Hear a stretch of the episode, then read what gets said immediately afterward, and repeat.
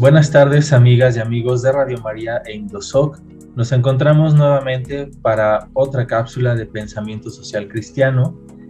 Nos acompaña, de igual manera que en la cápsula anterior, Wanda Rodríguez, nuestra gran amiga, también colaboradora en la maestría de pensamiento social cristiano, teóloga, eh, pues en diferentes institutos de, de teología, también con gran experiencia pastoral y pues nos da mucho gusto tenerte nuevamente con nosotros, Wanda. Gracias.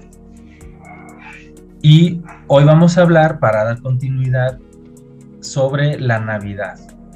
Eh, ya platicamos con Wanda sobre el Adviento, ahora sobre la Navidad, Wanda. Eh, ¿Qué es lo que realmente celebramos en Navidad? Pues mira, Daniel, eh, la Navidad, para empezar, es el tiempo litúrgico. Recuerden que habíamos hablado en la cápsula anterior del año litúrgico que tiene como propósito profundizar en la vida de Jesús, en su vida, en su praxis, en su ministerio, en sus conflictos, en su muerte y en su resurrección. Entonces empezamos con Adviento y la Navidad es este tiempo litúrgico, que se va a celebrar a partir del 25 de diciembre y que va a terminar el domingo después de Epifanía, eh, que es el 6 de enero, después el domingo después, que es el bautismo del Señor. Entonces, este tiempo litúrgico, la Navidad, celebra el que Dios se acercó a nosotros a través de Jesús. ¿sí? Dios se hizo carne eh, es el misterio de la encarnación, diría la dogmática, ¿verdad? Dios se hace carne, se hace persona, se hace humano en Jesús de Nazaret. Entonces es el acercamiento más grande que Dios ha tenido con nosotros, ¿no?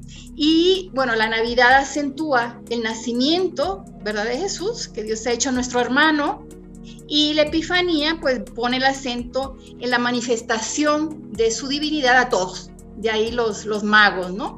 Eh, entonces, eh, eso es lo que celebramos realmente en Navidad. ¿no? Y, esa alegría es una fiesta de alegría, es, es, una celebración, ¿no? Que implica alegría. Y por eso, pues, los regalos, las fiestas, los encuentros, ese debería ser el verdadero, el verdadero sentido, ¿no? De, este tiempo litúrgico.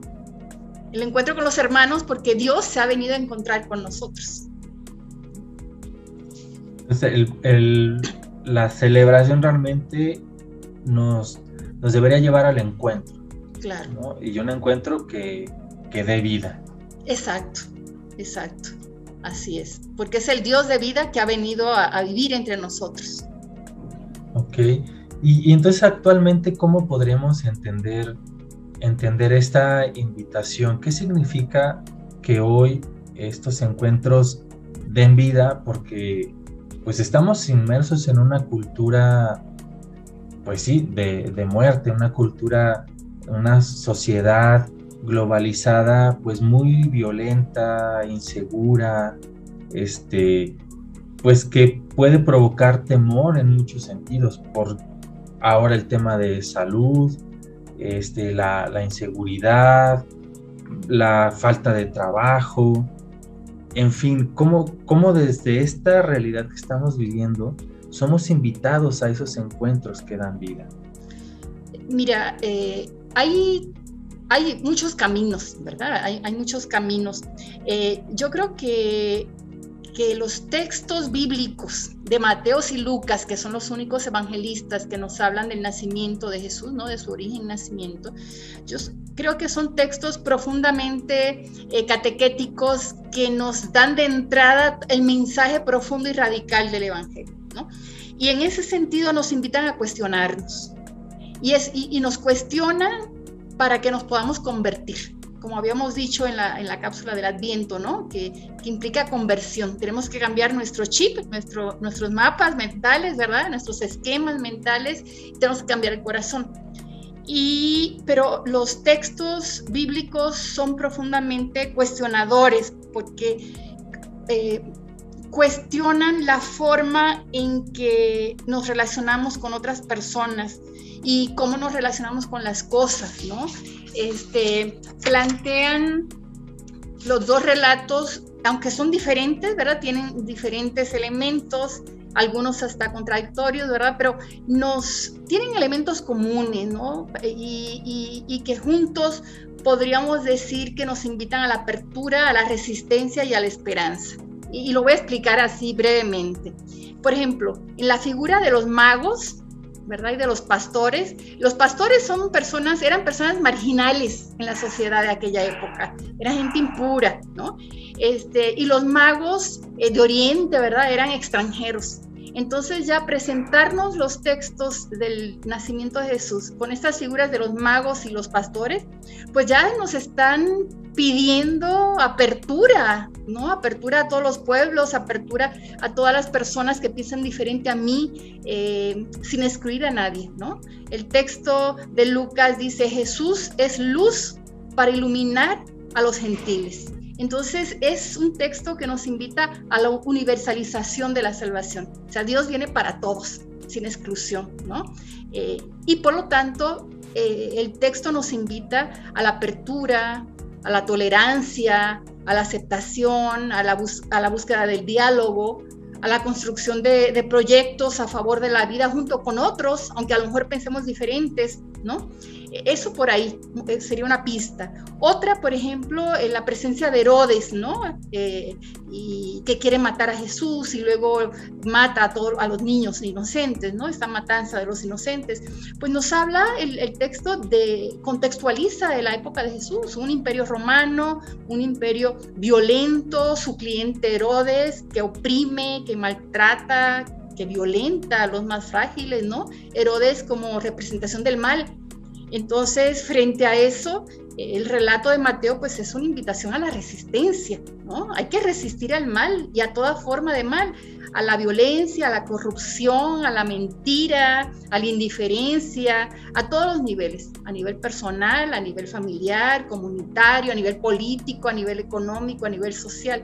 Entonces es e, e, el relato de nacimiento de Jesús nos está invitando a resistir, a resistir en esta cultura, que no todo lo que hay en la cultura es malo, pero sí es una cultura que está favoreciendo la violencia y la muerte y la exclusión de millones de personas, entonces es resistir a vivir esos valores de individualismo, ¿no? de, de, tener por el tener, de destruir la naturaleza, ¿no? Eh, unos modos de producción que está matando el planeta, entonces, indiferencia, entonces es otra forma, ¿no?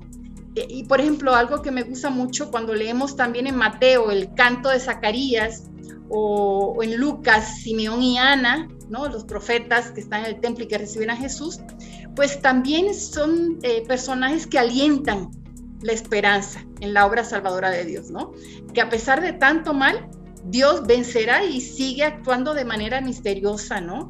Eh, en un niño recién nacido, eh, como la levadura del pan, ¿verdad? Que, hace crecer la masa, en lo cotidiano, en la presencia de los pastores, personas frágiles y vulnerables, ¿no? En María, una, campesina eh, que, se hace, que se hace la madre de Jesús. Entonces son elementos subversivos, si quieres ponerlo así, que nos invitan a cuestionarnos estos tiempos de Navidad. Vivir la Navidad entonces, o celebrar la Navidad, eh, no es nada más el gozo, sino que desde ese gozo del nacimiento de Jesús es un llamado a transformar la vida, a transformar la situación. Sí, sí, es una, una, invitación a vivir abiertos, resistiendo y esperando, en esperanza.